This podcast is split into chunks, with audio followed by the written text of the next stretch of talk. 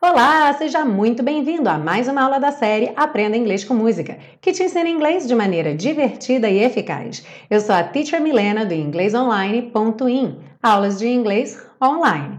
E hoje seguimos para a parte 2 do estudo da canção Always on My Mind, as estruturas do inglês. Are you ready? Let's go!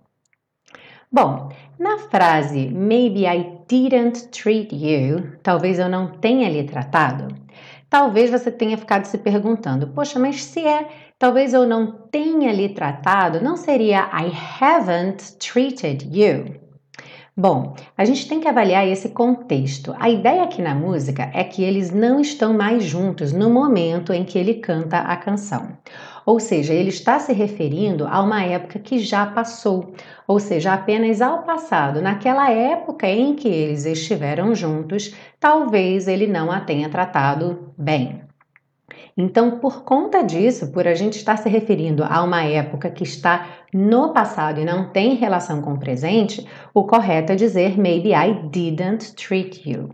Se dissermos maybe I haven't treated you, esse tempo estaria em aberto até hoje, ou seja, seria aquela ideia, desde que nós ficamos juntos até hoje, talvez eu não tenha lhe tratado. Então, é bastante interessante reparar que a tradução vai ser a mesma no português.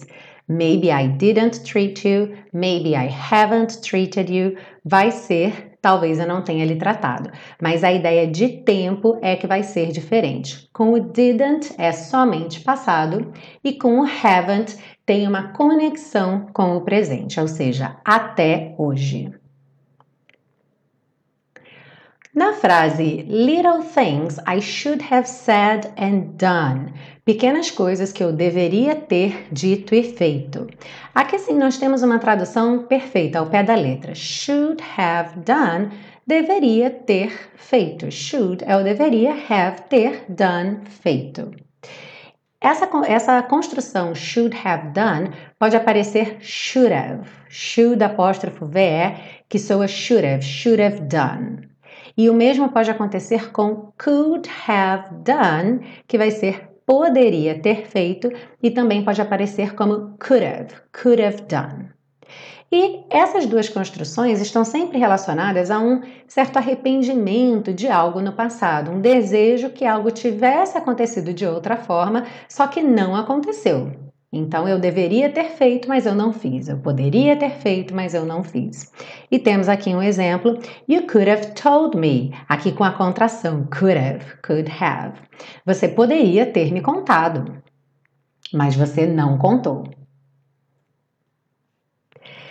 Na frase I just never took the time, eu simplesmente nunca me dei ao trabalho.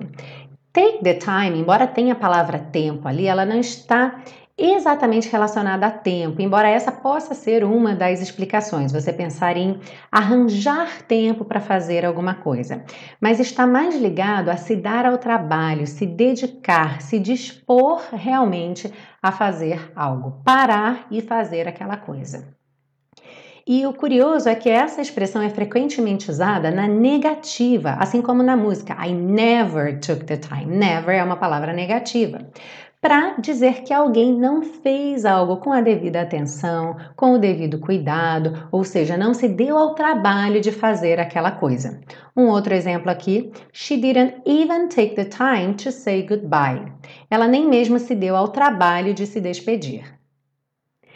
Se você gostou dessa aula, não esquece de curtir, compartilhar com seus amigos e principalmente a parte mais legal, deixar o seu comentário e tente usar no comentário uma das estruturas aprendidas na aula hoje. Assim você pratica o seu inglês e não me dá um feedback bacana sobre a aula, ok? A gente se vê na próxima aula com a parte 3, as dicas de pronúncia. See you then.